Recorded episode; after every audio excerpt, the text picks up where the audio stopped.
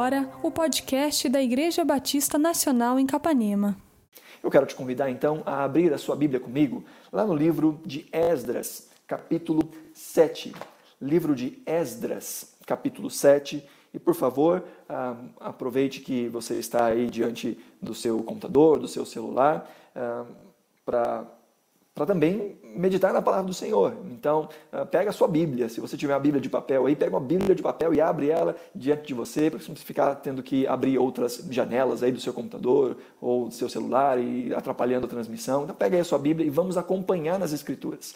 Ah, o nosso propósito é caminhar pelos textos, olhar os textos e uh, retirar do texto o seu significado para aplicação na nossa vida. Então, é muito importante que você esteja com a sua Bíblia aí ao seu alcance e que possa ler conosco. Então, abra aí comigo em Esdras, capítulo 7. Só lembrando então que nós estamos falando desse tempo muito específico dentro da vida do povo de Israel, uh, na verdade do povo de Judá, uh, o povo que ficava uh, ao sul, o reino do sul.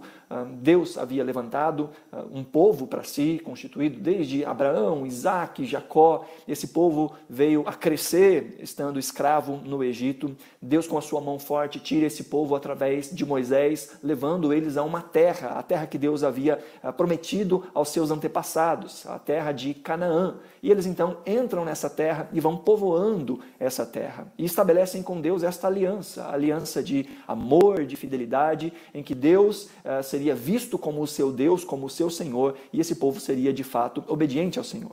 Acontece que essa aliança não foi mantida, essa aliança foi quebrada e esse povo vai se voltando contra Deus ao longo da sua história. O reino que é, é estabelecido ali em Israel, um reino que começa unido através de Saul, através de Davi, através de Salomão, por questões políticas e de egoísmo, ah, acaba se dividindo, virando então o reino do norte e o reino do sul, sendo o reino do norte chamado de reino de Israel e o reino do sul sendo o reino de Judá.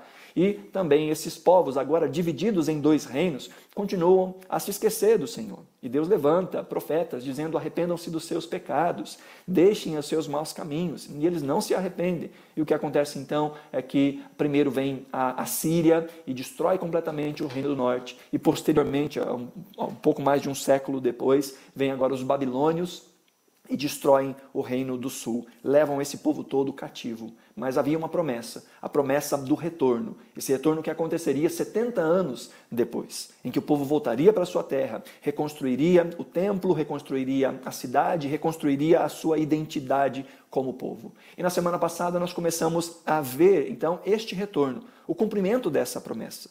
Então, esse retorno vai acontecer também em três etapas. A primeira etapa vem com Zorobabel e uh, um sumo sacerdote chamado uh, Jesua, né, um sacerdote. Ele vem e, por meio deles, começa a reconstrução do templo, o templo que simbolizava a própria presença de Deus, a centralidade da presença de Deus. E depois então vem mais uh, duas levas nesse retorno. Vem juntamente com Esdras, mais um grupo de pessoas com o propósito de uh, reestabelecer ou de, de um, trazer uma reconfiguração ou acertar as coisas no que diz respeito ao culto no templo, uh, trazendo então as pessoas para trabalharem no templo, mas também instruir todo o povo na lei do Senhor. E por fim, o que nós vamos ver na semana que vem, através de Neemias, um outro grupo ainda vem para reconstruir as muralhas da cidade. Veja, a identidade deste povo de Deus era baseada em basicamente três aspectos. Ah, tudo com T para ficar mais fácil de você ah, decorar. Que era, então, o templo, a Torá, ou seja, a Bíblia que eles tinham, que era ah, é conhecida como Torá, os cinco primeiros livros da, da Bíblia, escrito por Moisés. Então, o templo, a Torá e a terra. Isso é o que caracterizava Israel, Judá, os judeus, como o povo de Deus. Isso apontava para a sua identidade. Veja, e isso também tem um paralelo conosco. Nós, como povo de Deus, também, a nossa identidade é formada pelo templo. Agora, o templo não é mais um lugar específico físico para nós. O templo, nós entendemos que era simplesmente uma sombra daquilo que se cumpre em Jesus. A nossa identidade está pautada em Cristo Jesus, aquele que é o próprio templo de Deus, aquele que tabernaculou e viveu entre nós, o próprio Espírito de Deus, a centralidade de Deus na nossa vida é que garante a nossa identidade. Mas também a nossa identidade é formada pela Torá ou pela Bíblia, pelas Escrituras como um todo. E por último, a nossa identidade também é formada pela nossa terra, uma terra que nós aguardamos, a esperança que está para além dessa vida, que nós vamos meditar um pouco sobre isso na semana que vem. Então, Esdras vem agora com o propósito de trazer a centralidade das Escrituras dentro deste povo. Começa aqui no capítulo 7 de Esdras, logo depois da consagração do templo que nós vimos no capítulo 6 na semana passada. Só que olha que interessante, olha, Esdras capítulo 7, verso 1 diz assim: Depois dessas coisas, Durante o reinado de Artaxerxes, rei da Pérsia, vivia um homem chamado Esdras. Era filho de Seraías, filho de Azarias, filho de Ilquias, e a partir daqui vem então a genealogia de uh, Esdras. O texto nos diz, a primeira expressão aí que a NVI nos traz no versículo 1 é que depois dessas coisas. E às vezes a gente não entende que atrás de palavrinhas tão pequenas existe uma grande história. Por exemplo, esse depois dessas coisas está falando sobre depois da consagração do templo. Mas esse depois dessas coisas está apontando para 58 anos. Entre o capítulo 6 e o capítulo 7, passaram-se 58 anos. É entre o capítulo 6 e o capítulo 7, nesses 58 anos, que acontece a história de Esther. Lembra de Esther? O livro de Esther, a, a, toda a, a, situação que acontece ali no livro de Esther, está exatamente situada aqui nesse período de 58 anos. Tanto que este rei, o rei Artaxerxes, ele é filho do rei Xerxes. Não sei se isso fala muito para você, mas um outro nome do rei Xerxes era Assuero. Lembra quem foi Assuero? O marido de Esther, da rainha Esther. Ou seja, esse Artaxerxes era ah, filho uh, adotivo, por assim dizer, né? era, era uh, a mãe, a mãe, a madrasta de, de Artaxerxes era Esther. Então veja, atrás de palavrinhas tão pequenas se esconde uma história tão grande. Então depois desse tempo, depois desse período de 58 anos, agora vai entrar em cena esse homem chamado Esdras. E quem é Esdras? O texto nos dá aqui então essa genealogia. E qual é o poder dessa genealogia? Ela vai terminar aqui no capítulo, no versículo 5. Olha lá, versículo 5, a última expressão do versículo 5 diz assim: Filho do sumo sacerdote Arão. Essa aqui é a parte mais importante de toda essa genealogia. Porque essa genealogia está sendo é, colocada para mostrar que Esdras tinha direito de ser sacerdote. Esdras era da família levítica, Esdras era da família de Arão, então ele tinha esse direito. E é por isso que essa genealogia está aqui para traçar esse perfil, para mostrar Esdras tem legitimidade naquilo que ele está fazendo. Há um outro texto, isso lá é, em, em Neemias, se não me engano, Neemias, não sei se eu, se eu anotei isso daqui, em que algumas pessoas são impedidas de ministrarem, isso mesmo, em Neemias capítulo 7, depois se você quiser ler, Neemias 7, verso 64, diz que algumas pessoas foram impedidas de servir no templo porque não puderam comprovar que eram descendentes dos levitas. Então Esdras aqui tem o pedigree mostrado. Ele é uh, um, um, sacerdote uh, de pedigree completo. Ele pode ser sacerdote. Mas além disso, lá no versículo 6, diz que este Esdras, que veio da Babilônia, era um escriba que conhecia muito a lei de Moisés dada pelo Senhor, o Deus de Israel. Diz o texto ainda que o rei lhe concedera tudo o que ele tinha pedido, pois a mão do Senhor, o seu Deus, estava sobre ele. Esdras, além de sacerdote ou de direito sacerdotal, era também um escriba, alguém que tinha acesso não só aos documentos dos judeus, mas também acesso aos documentos uh, babilônicos. Por isso nós vemos tanto no livro de Esdras quanto no, no livro de Neemias muitas cartas oficiais sendo redigidas, sendo uh, escritas ali, mostradas como documentos que uh, Esdras tinha acesso. Uh, na Bíblia hebraica, o livro de Esdras e Neemias são um livro só. muito provavelmente porque Esdras e Neemias foram escritos por Esdras. Então, Esdras era esse sacerdote, que também era escriba, tinha a incumbência de preservar os escritos do Senhor, e diz mais o texto que ele era alguém que conhecia profundamente a palavra do Senhor, e diz que ele conhecia muito a lei de Moisés, aí no versículo 6. E Deus então concedeu a ele graça, Deus deu a ele tudo aquilo que ele pediu. É, e nós vamos ver que o que ele pediu era esse retorno para é, Jerusalém, para ensinar o povo a lei do Senhor.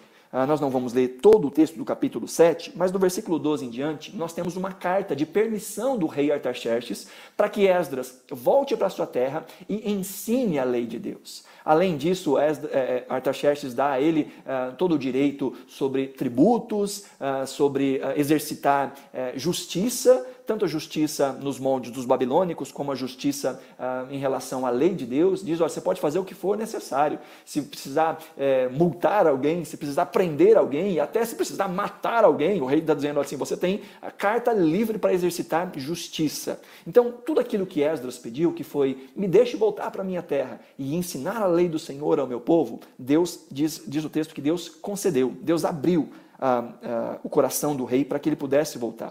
Junto com ele, verso 7 diz: alguns dos israelitas, inclusive uh, sacerdotes, levitas, cantores, porteiros e servidores do templo, também foram para Jerusalém no sétimo ano do reino de Artaxerxes. Verso 8 diz: Esdras, presta bem atenção nisso. Esdras chegou a Jerusalém no quinto mês, no sétimo ano desse reinado. No primeiro dia do primeiro mês, ele saiu da Babilônia e chegou em Jerusalém no primeiro dia do quinto mês, porque a boa mão do seu Deus estava sobre ele. Esdras então está saindo com um grupo agora de judeus, um grupo muito menor do que aquele primeiro grupo que sai com Zorobabel, um grupo que a princípio foi de 50 mil, agora com uh, Esdras sai um grupo de menos de 1.500 pessoas. E agora Esdras vai de volta para Jerusalém, debaixo da boa mão do Senhor.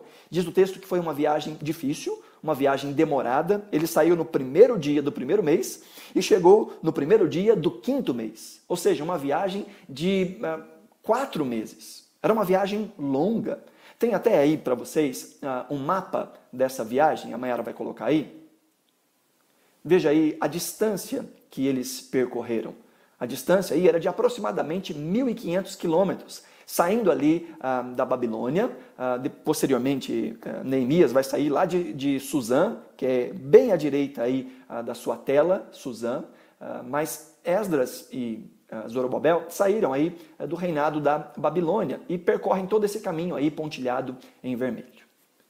Então nós vemos eh, que era uma grande distância, uma distância de mais de 1.500 quilômetros, uma distância que era difícil de ser percorrida porque passava por regiões desérticas. Ah, pense também que junto desse grupo estavam mulheres, crianças, pessoas mais velhas, ah, animais de carga. Por isso era uma viagem demorada e uma viagem perigosa.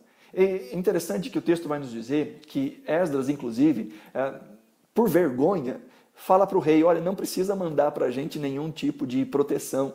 O texto diz, é muito engraçado, que ele diz que Esdras teve vergonha de pedir para o rei uma cavalaria ou um grupo de soldados para protegê-los, porque ele disse assim: Deus vai cuidar da gente. Deus vai nos levar de volta. E ele diz que ficou com vergonha de dizer, dá para gente aí uma, uma guarda. Né? Mas Deus, de fato, os protegeu. E eles chegaram em segurança ali em Jerusalém. E olha por que é que Deus nos, os protegeu. Olha aí o verso ah, 10. Na verdade, leiamos aí o verso 9. A última expressão do verso 9 diz que porque a boa mão do seu Deus estava sobre ele, eles chegaram, e o verso 10 explica por que é que a boa mão de Deus estava sobre ele. Verso 10 diz: Pois Esdras tinha decidido dedicar-se a estudar a lei do Senhor e a praticá-la e a ensinar os seus decretos e mandamentos aos israelitas. A boa mão de Deus foi com Esdras, porque Esdras teve essa resolução tripla. Ele decidiu no seu coração, primeiro, eh, se dedicar a entender as Escrituras, a estudar as Escrituras. Segundo, praticar as Escrituras. E por último, ensinar as Escrituras. E veja, este é de fato o ciclo ou a sequência correta do uso da palavra nas nossas vidas. Nós ensinamos aquilo que nós vamos buscando viver no nosso dia a dia. E nós vivemos a partir daquilo que nós buscamos entender. Nós estudamos, nós buscamos conhecer a palavra do Senhor, para então praticar a palavra do Senhor, para então ensinar a palavra do Senhor. E essa foi a dedicação de Esdras. Esdras tinha no seu coração ensinar a palavra, mas não qualquer coisa, ensinar aquilo que ele havia aprendido e colocado em prática na sua vida. Bom, este é Esdras que nós estamos vendo aqui. Este é o homem que Deus levantou para essa reforma espiritual em meio ao seu povo. O povo que agora precisa recobrar a sua identidade. Esdras foi alguém tão respeitado pelos israelitas, pelos, pelo povo uh, do seu tempo, não só pelo povo do seu tempo, mas até os dias de hoje, que a tradição judaica vai compará-lo a um segundo Moisés. E o que é interessante, há algumas semanas nós meditamos sobre essa saída eh, do exílio, vivendo ela como um novo êxodo. Assim como o povo, quando saiu do Egito rumo à terra prometida, e enquanto iam para a terra prometida, Deus deu ao povo as leis através de Moisés. Agora nós vemos o povo saindo desse exílio, então um segundo êxodo, ah, eles recebem também ali todos os presentes que era necessário para a reconstrução da sua vida, assim como acontece lá no livro do Êxodo. E agora Esdras é este responsável por mais uma vez trazer à memória do povo a lei do Senhor, assim como no primeiro Êxodo. Então, Esdras tem esse papel fundamental de centralizar a identidade do povo através do ensino da palavra. A história de Esdras começa aqui Esdras entra em cena aqui no capítulo 7 do livro que leva o seu nome, mas vai transcorrer durante todo o livro, o final do livro de Esdras e também durante todo o livro de Neemias. Neemias é esse que vai reconstruir os muros. E agora eu peço que você vá comigo para Neemias, passe algumas páginas aí. Neemias capítulo 8. Neemias capítulo 8. Neemias capítulo 8 vem depois de Neemias capítulo 7, que vem depois de Neemias capítulo 6. É muito bom nós lembrarmos disso. Em Neemias capítulo 6, nós vamos ver aí ah, no versículo 15 ah, sobre o final do, da, do muro. Né? O muro ficou pronto, diz o versículo 15. O muro ficou pronto no 25 dia de Elu, em 52 dias. Então o muro está pronto. A cidade está agora fortificada. Mas, embora ah, Neemias promove essa, essa reconstrução física Agora é necessário essa reconstrução de identidade e de espiritualidade. Portanto, agora no capítulo 8, o povo vai uh, ter a sua vida reconstruída. E isso através deste chamado de Esdras, através da palavra, através da explicação da palavra, da exposição da palavra, que era central para a identidade deste povo. Esdras capítulo 8, a partir do versículo 1, diz o seguinte: Quando chegou o sétimo mês, e os israelitas tinham se instalado em suas cidades. Todo o povo juntou-se, como se fosse um só homem, na praça em frente da porta das águas. Pediram ao escriba Esdras que trouxesse o livro da lei de Moisés, que o Senhor dera a Israel. Assim, no primeiro dia do sétimo mês, o sacerdote Esdras trouxe a lei de diante da assembleia, que era constituída de homens e mulheres e de todos os que podiam entender. Ele leu em voz alta, desde o raiar da manhã até o meio-dia, de frente para a praça, em frente da porta das águas, na presença dos homens, mulheres e de outros que podiam entender. E todo o povo ouvia com atenção a leitura do livro da lei. Olha só, imagina o sentimento disso. Imagina a sensação deste povo, que agora voltou do cativeiro, agora contempla o templo do Senhor estabelecido uh, contempla agora que, mais uma vez, aquela aliança que Deus havia firmado com eles estava eh, de pé.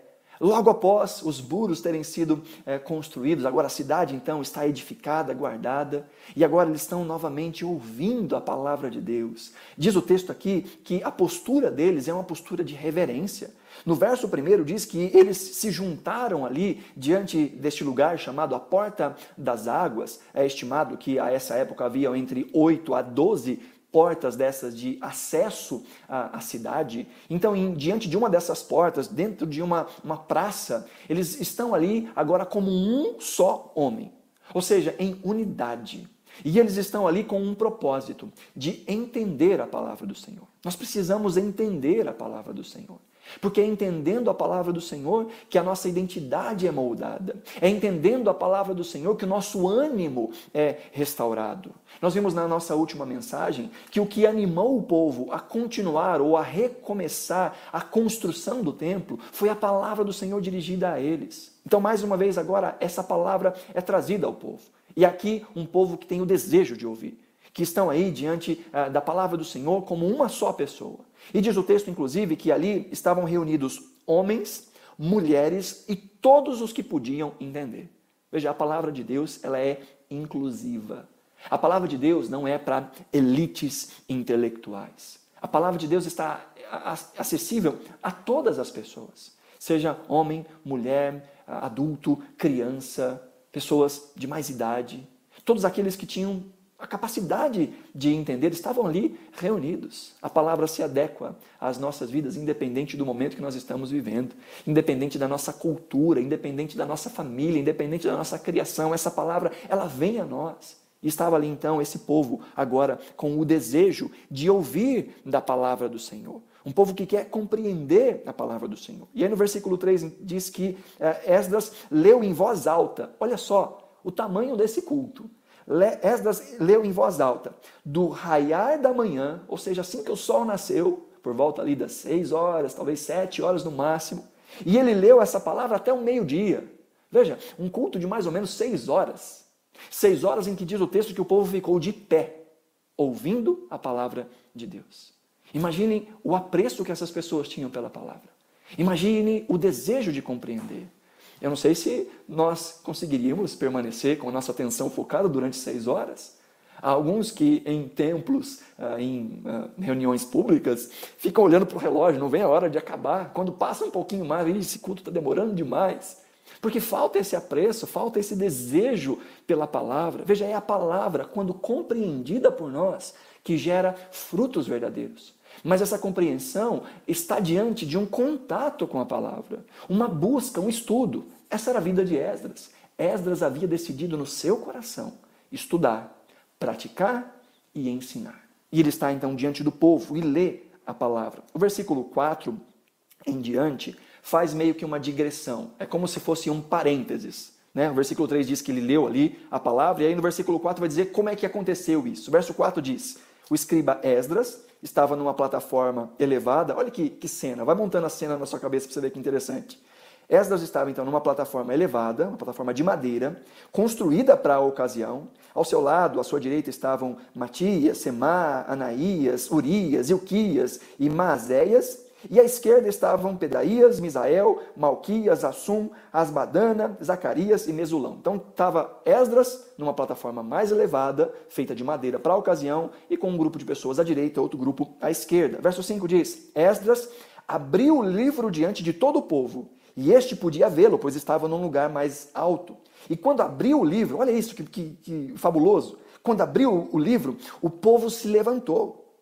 Esdras louvou o Senhor o grande Deus e todo o povo ergueu as mãos e respondeu: Amém, Amém. Então eles adoraram ao Senhor, prostrados com o rosto em terra. Veja a reverência diante da palavra. Veja o zelo pela palavra. Esdras abre a palavra diante de todos, e quando ele abre a palavra, o povo se coloca de pé em reverência à palavra. Será que nós temos esse mesmo respeito pela palavra do Senhor? Será que nós guardamos e cuidamos bem da nossa Bíblia? Claro que eu não estou te estimulando aqui a uma bibliolatria, olhar para a Bíblia como se fosse uma, uma divindade. Mas eu estou falando de um respeito, um respeito por essa palavra, mas essa palavra que foi preservada pelo Senhor ao longo de gerações, que custou a vida de muita gente e que tem custado o esforço de muita gente para a tradução dessa palavra na nossa linguagem.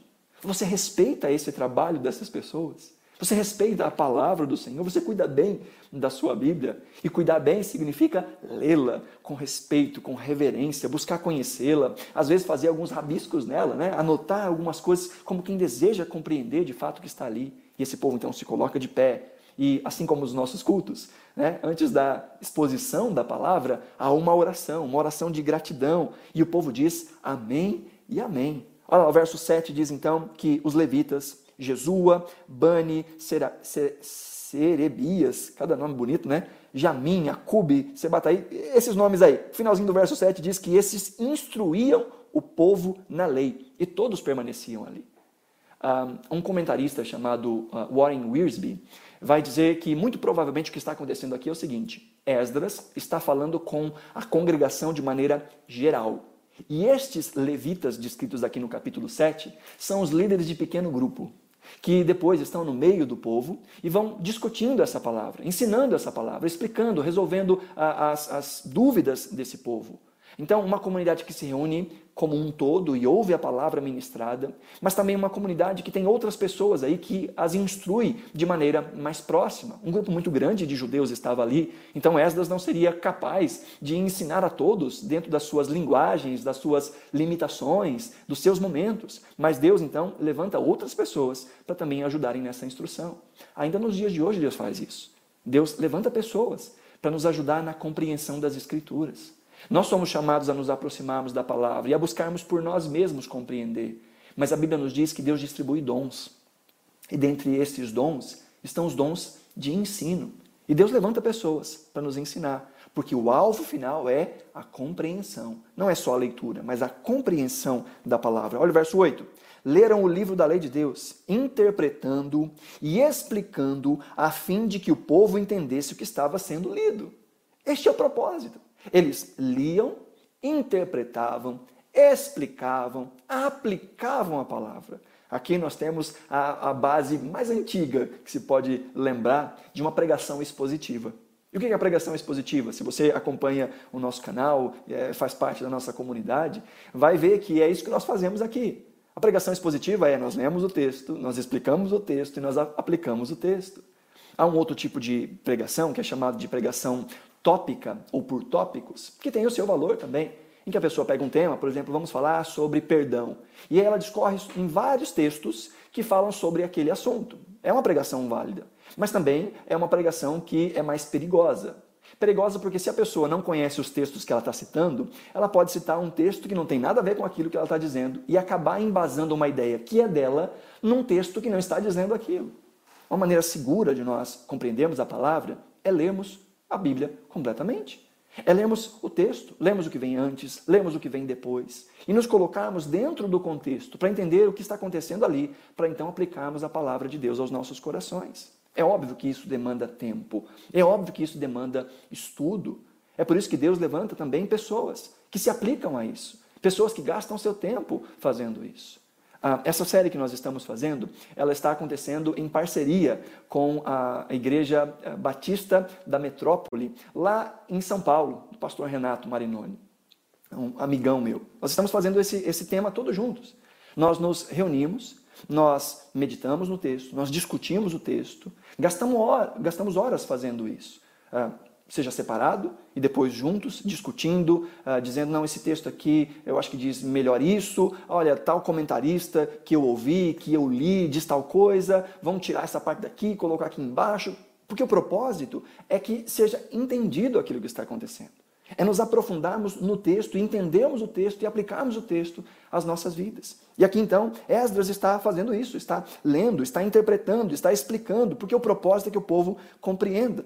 Diz aí então o versículo uh, ah, 9, que então uh, Neemias, o governador, e Esdras, o sacerdote, escriba, uh, e os levitas que estavam instruindo disseram ao povo: Este é um dia consagrado ao Senhor, o nosso Deus. Nada de tristeza, nada de choro, pois todo o povo estava chorando enquanto ouvia a palavra. Veja, a partir daqui então começa o fruto dessa palavra.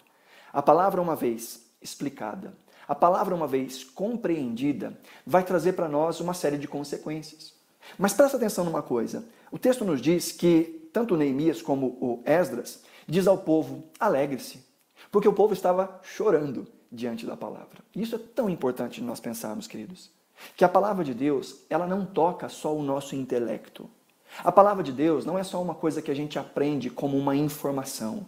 A palavra de Deus deve nos tocar por inteiro, inclusive as nossas emoções. Nós vivemos um tempo em que há uma dicotomia tão, tão temerária de, de dizer que nós temos que deixar de lado as nossas emoções, é óbvio que as nossas emoções elas podem nos pregar peças. É óbvio que nem tudo aquilo que nós sentimos é a verdade. Mas a questão não é que existe uma guerra entre a lógica e a emoção. A questão é que nós temos, temos que lembrar que a Bíblia, a palavra do Senhor, nos instrui por inteiro. E ela promove também em nós emoções. A primeira emoção que nós vimos aqui é que o povo é despertado ao ouvir a palavra e começa a chorar. E eles choram porque estavam contemplando o seu pecado, contemplando os seus erros. Mas Esdras e Neemias diz: não, nós vamos nos alegrar. Alegrar por quê? Porque o simples fato de nós termos a palavra de Deus nos faz lembrar que nós temos um Deus de aliança. Deus, pela sua misericórdia e bondade, nos deu a sua palavra. Ter a palavra à nossa disposição já é em si um grande motivo de alegria. Mas também por nos lembrarmos que este Deus é um Deus que cuida do seu povo. E que esta palavra, embora exponha às vezes os nossos erros e os nossos pecados, faz isso para o nosso bem, porque Deus nos ama e quer que nós vivamos de maneira agradável não só a Ele, mas a nós mesmos nessa vida. Então o povo deve se alegrar, porque a palavra de Deus ela não é só lógica, ela também toca o nosso coração, desperta os nossos afetos. E é essa palavra amada e entendida que gera frutos dignos de uh, uma vida com Deus versículo 10 em diante, nós vemos aí a instrução, diz Neemias acrescentou: podem sair, comam, bebam do melhor que tiverem, repartam com os que não têm nada preparado. Este é um dia consagrado ao Senhor. Não se entristeçam, porque a alegria do Senhor os fortalecerá. fortalecerá. A outra versão, que é a mais conhecida, que diz: a alegria do Senhor é a nossa força. Diz então, alegrem-se diante desta palavra. E o texto vai dizer então que eles saíram ali e foram então comer, beber, repartir tudo aquilo que eles tinham. E eles então celebram, diz o versículo 13, no segundo dia do mês, os, os chefes de todas as famílias, os sacerdotes, os levitas, reuniram-se com o escriba Esdras para estudarem a palavra do Senhor. Olha o verso 14. Descobriram na lei do Senhor, que o Senhor tinha ordenado por meio de Moisés, que os israelitas deveriam morar em tendas durante a festa do sétimo mês. Veja, eles então, mais uma vez, é, se nós olharmos aí no finalzinho do capítulo 8, no versículo 18, diz que esse ouvir a palavra de Deus aconteceu a semana inteira, não foi só um dia. Durante toda a semana, durante sete dias, eles meditavam na palavra do Senhor. Então diz que um desses dias, no segundo dia ali do mês, eles se reuniram, mais uma vez, ouviram a palavra, e enquanto ouviam a palavra, muito provavelmente aqui estavam ouvindo uh, o livro de Deuteronômio, que era meio que um resumão de toda a lei do Senhor, mas também, por que não dizer que estavam ouvindo ali uh, Gênesis, Êxodo, Levítico, Números e Deuteronômio, que era toda a Torá. E diz então que eles entendem que um, durante um, um mês, que era o mês sete ali deles, eles deveriam habitar em tendas. Isso aqui era a festa dos tabernáculos. Presta atenção. Eles estavam entendendo na Bíblia como celebrar este culto especial ou este culto específico. E diz o texto, então, do versículo 14 em diante, que eles fazem exatamente conforme está escrito. Porque é a Bíblia, é a palavra de Deus que dirige a nossa vida, que inclusive dirige o nosso culto. O culto não é como nós queremos ou como nós gostamos. O culto é aquilo que Deus prescreveu para que fosse. Nós agradamos a Deus e nós adoramos a Deus do jeito de Deus e não do nosso jeito. Eu sei que nós vivemos num tempo em que as pessoas querem reformar muitas coisas, inclusive reformar as liturgias. E é claro que existem coisas que podem ser mudadas, mexidas, que não são elementos de culto. Por exemplo, não é elemento de culto hoje um templo. Nós estamos no templo porque facilita muita coisa. Mas esse é um tempo que nós não podemos estar no templo. Então nós estamos usando a internet. Nós estamos nos reunindo hoje às 19 horas. Mas nada impede de nós nos reunirmos em outro dia, às 20, às, às 18 e assim por diante. Porque essas são coisas que podem ser movidas, mexidas. Mas há elementos de culto que não podem ser alterados. Há coisas tão preciosas que Deus prescreveu para que nós o adoremos.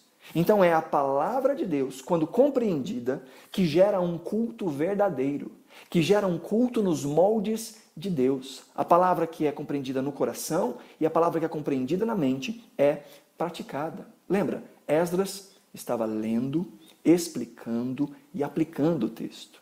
Ah, inclusive, a versão revista e atualizada vai mostrar para nós ah, uma parte do texto que a NVI não traduz, que diz que eles leram o livro da lei claramente, dando explicações de maneira que o povo entendesse o que se lia. O povo tinha que entender. E a essa altura, a lei que está sendo lida, ela já tem mil anos, desde que Moisés a escreveu.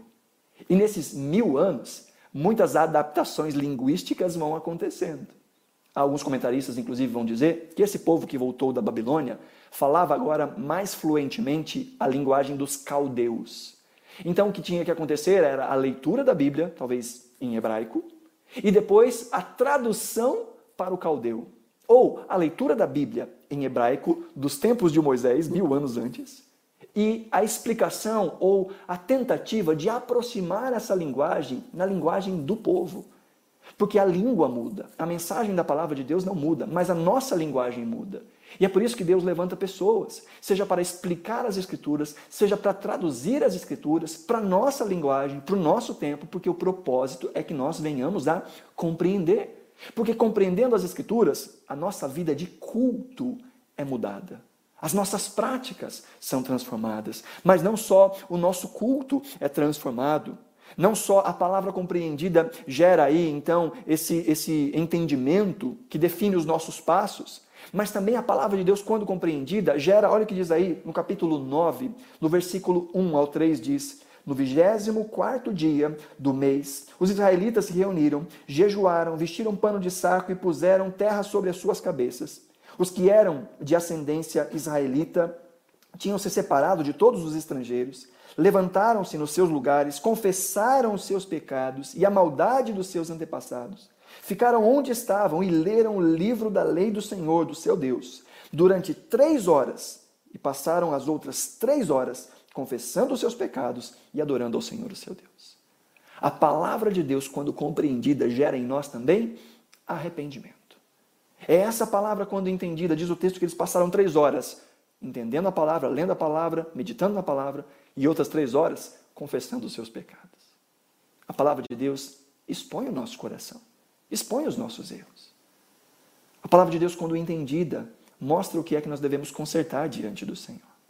Então, a palavra de Deus compreendida gera arrependimento, conversão. Mas não só isso, diz o texto aí no versículo 3, que eles passaram essas três horas confessando os seus pecados e adorando ao Senhor. Porque a palavra de Deus compreendida gera adoração. O verso 3 diz que em pé, na sua plataforma, estavam os levitas, aquele monte de nome que a gente já leu. E diz o texto lá que eles disseram, no finalzinho do versículo 6, eles conclamaram todo o povo dizendo: Levantem-se e louvem o Senhor, o seu Deus, que vive para todo sempre. É a palavra de Deus compreendida que gera em nós a adoração, mas uma adoração verdadeira, uma adoração genuína. Tem pessoas que não conseguem adorar a Deus porque não conhecem a Deus. E vão conhecer a Deus através da sua palavra. Depois, se você quiser ler, nós não vamos ler todo este texto. Esta adoração que está registrada aí do versículo 5 eh, em diante, é uma adoração que conta a história de Israel. O, a primeira parte no versículo 5 diz: a, a, a adoração deles foi iniciada assim: Bendito seja o teu nome glorioso. A tua grandeza está acima de toda expressão de louvor. Só tu és o Senhor. Fizeste os céus, os mais altos céus, e tudo o que neles há, a terra e tudo o que nela há, os mares e tudo o que neles existem. Tu deste a vida a todos os seres, e os exércitos dos céus te adoram. Que, que eles estão citando aqui? Gênesis. Eu adoro ao Deus Criador porque eu sei que Ele é Criador. Então, o que compõe a nossa adoração, uma adoração que é bíblica, é a Bíblia, é a palavra de Deus. Mas eles não adoram só a Deus por ser um grande Deus criador de tudo. Eles adoram Deus por ser o criador deles como nação. E a partir do versículo 7, eles começam a adorar a Deus pela sua própria história. Diz o verso 7: Tu és o Senhor, o Deus que escolheu Abraão, que trouxe de Ur dos Caldeus e deu-lhe o nome de Abraão. Então aqui eles vão agora, a partir de Abraão, passar por toda a sua história. Falar sobre o tempo que estavam no Egito, a saída do Egito, falar de tudo até o exílio e a volta do exílio. Gente que está adorando a Deus com a sua história, porque conhece a sua história. Gente que está adorando a Deus do jeito bíblico, porque conhece a Bíblia. E há muitos que não têm um repertório de adoração, que não têm um repertório de oração, porque não conhecem a Deus. Que dizem, eu não tenho muito o que falar para Deus, porque não conhecem a Deus. E quanto mais nós buscamos conhecer a Deus, mais o nosso repertório de louvor, o nosso repertório de oração vai aumentando, porque nós vamos nos lembrando daquilo que Ele fez ao longo da história. E também vamos nos lembrando do que Ele fez na nossa própria vida, na nossa história, de onde Ele nos tirou, o que é que Ele tem feito em nós ao longo desse tempo, quem nós éramos e em quem nós estamos nos transformando pela graça e pela bondade de Deus. E o alvo disso tudo é lembrar que Deus faz todas essas coisas tudo isso que nós vimos até aqui, para a glória do seu próprio nome. Nós vimos que Deus é o grande herói de toda essa história. Foi Deus quem entregou esse povo na mão dos babilônios, para que eles fossem disciplinados. Mas é esse Deus que também protege o seu povo, levantando Daniel, Azarias, Misael, Ananias, levantando Esther, gente que Deus abre o coração e o entendimento, dá estratégias. E Deus abre o coração dos seus superiores para que olhem com bons olhos para estes. É este Deus que abre o coração de Ciro e diz: podem voltar para suas terras. É esse Deus que desperta o coração desse povo, que agora se dispõe a reconstruir o templo e a sua terra. É esse Deus que abre o coração de Artaxerxes e permite que Esdras e mais um grupo voltem para então a, aprontarem a lei do Senhor, pregarem a lei do Senhor. É este Deus que abre o coração também do rei, que permite que Neemias volte e reconstrua a cidade. Tudo isso porque Deus está exaltando o seu próprio nome dentro da nossa história. Mas só consegue enxergar isso quem se aprofunda no conhecimento das Escrituras. E este vai conseguir ver Deus é glorificado em tudo. Às vezes eu não entendo o que acontece na minha vida, às vezes não entendo porque eu estou passando por certas situações, mas eu sei que de alguma forma Deus será glorificado e eu vou crescer com essa situação. Nós vivemos um tempo em que nós não sabemos muito bem quando é que isso vai acabar mas nós sabemos que em tudo Deus será glorificado e nós vamos crescer na graça e no entendimento do Senhor. A palavra compreendida gera em nós os próximos passos. A nossa adoração é moldada, o nosso culto é moldado. A palavra de Deus, quando compreendida, gera em nós esse arrependimento, gera em nós também essa adoração. E por último, o capítulo 10 trata todo a respeito disso. A palavra de Deus gera em nós também compromisso. A palavra de Deus, quando compreendida, gera em nós este compromisso. O capítulo 9, verso 38 diz: Em vista de tudo isso, esse, essa é a voz do povo clamando depois de ouvir a palavra de Deus. Em vista de tudo isso, estamos fazendo um acordo por escrito e assinado por nossos líderes, nossos levitas e nossos sacerdotes. O povo diz: Nós vamos fazer um compromisso com Deus. E não é um compromisso de boca para fora, não. Nós queremos que esse compromisso seja redigido, seja escrito. E quem vai assinar ele vão ser os nossos líderes, os nossos representantes. E depois, se você quiser ler o compromisso que está aí no capítulo 10, ah, do versículo 1 até o versículo 27, fala quem é que foram esses que assinaram uh, o, o, compromisso. Mas do versículo 28 em diante, fala qual era esse compromisso.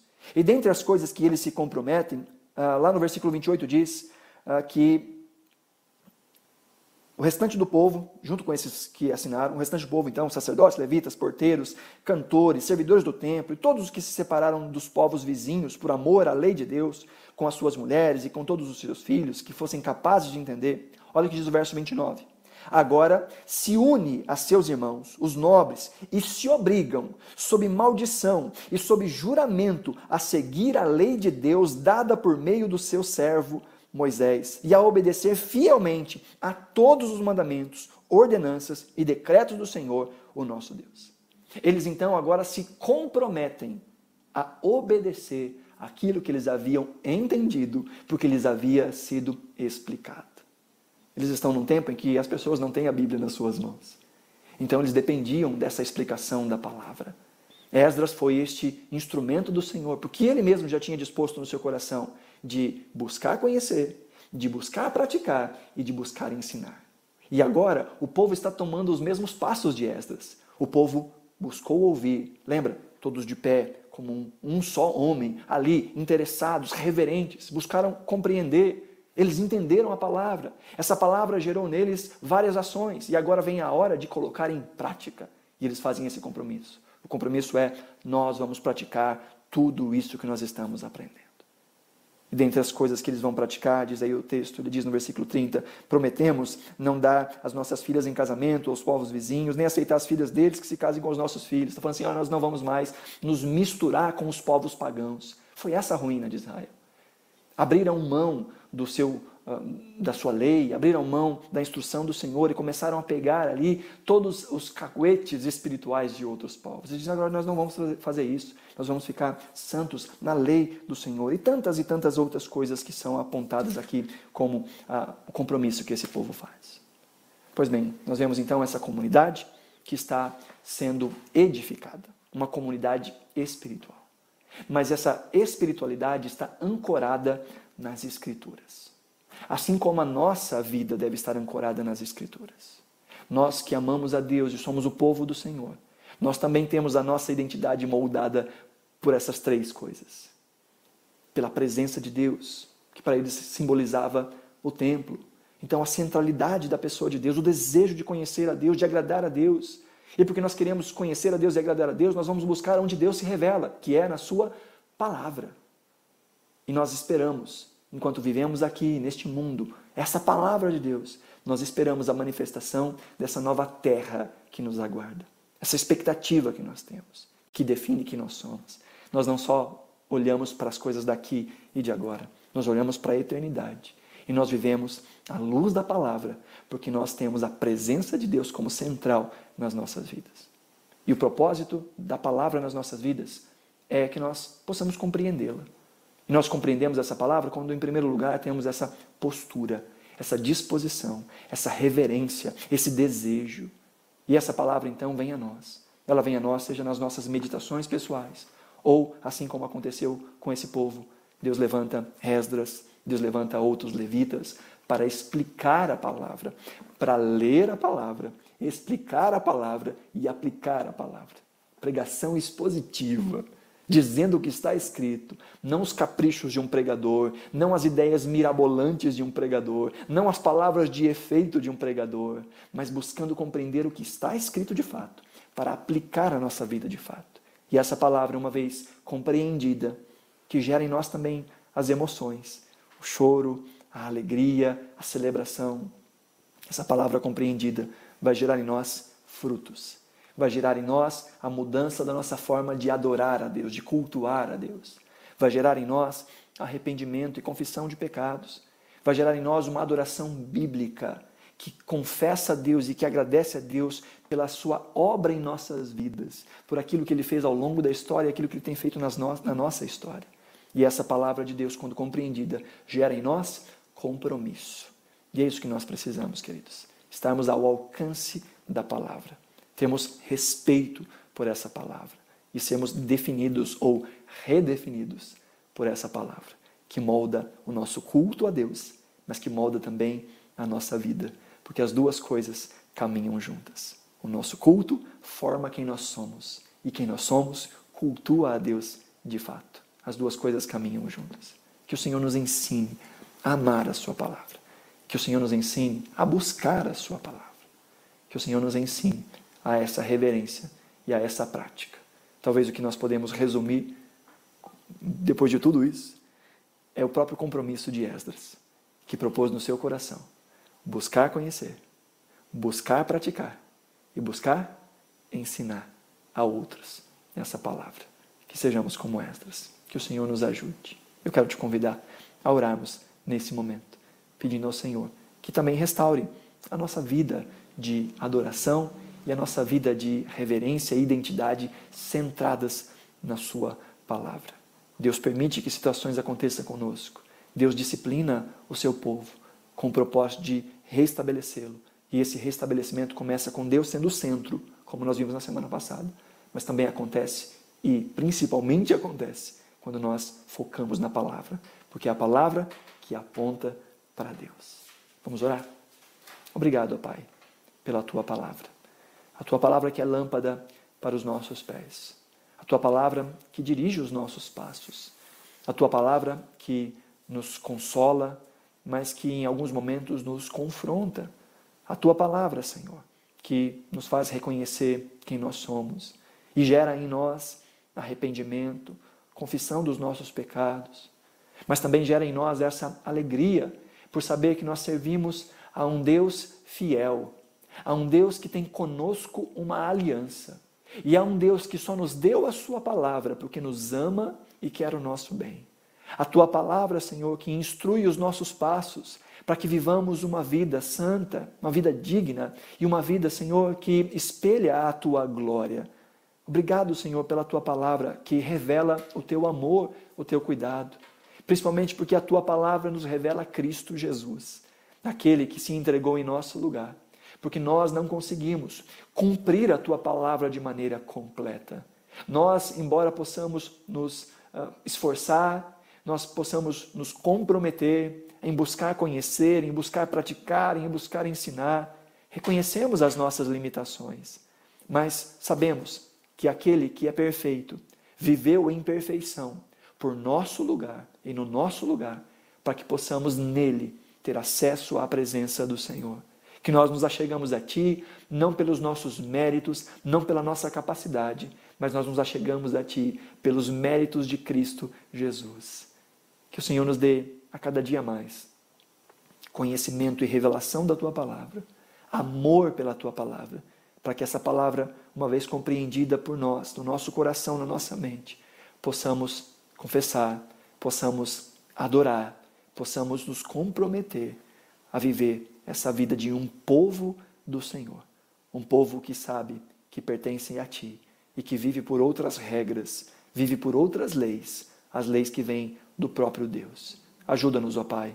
Abençoa-nos, ó Pai. Abençoa cada um dos meus irmãos e minhas irmãs que têm participado dessa transmissão. Alcança o coração de cada um. No nome santo de Jesus. Amém. Graças a Deus. Nós vamos ouvir uma canção que trata um pouco sobre isso. Se você conhece, cante. Talvez você não vá conhecer na mesma letra que nós vamos cantar, mas com certeza o coro, se você é um batista, você vai conhecer. Vamos ouvir essa canção e meditar um pouco, em nome de Jesus.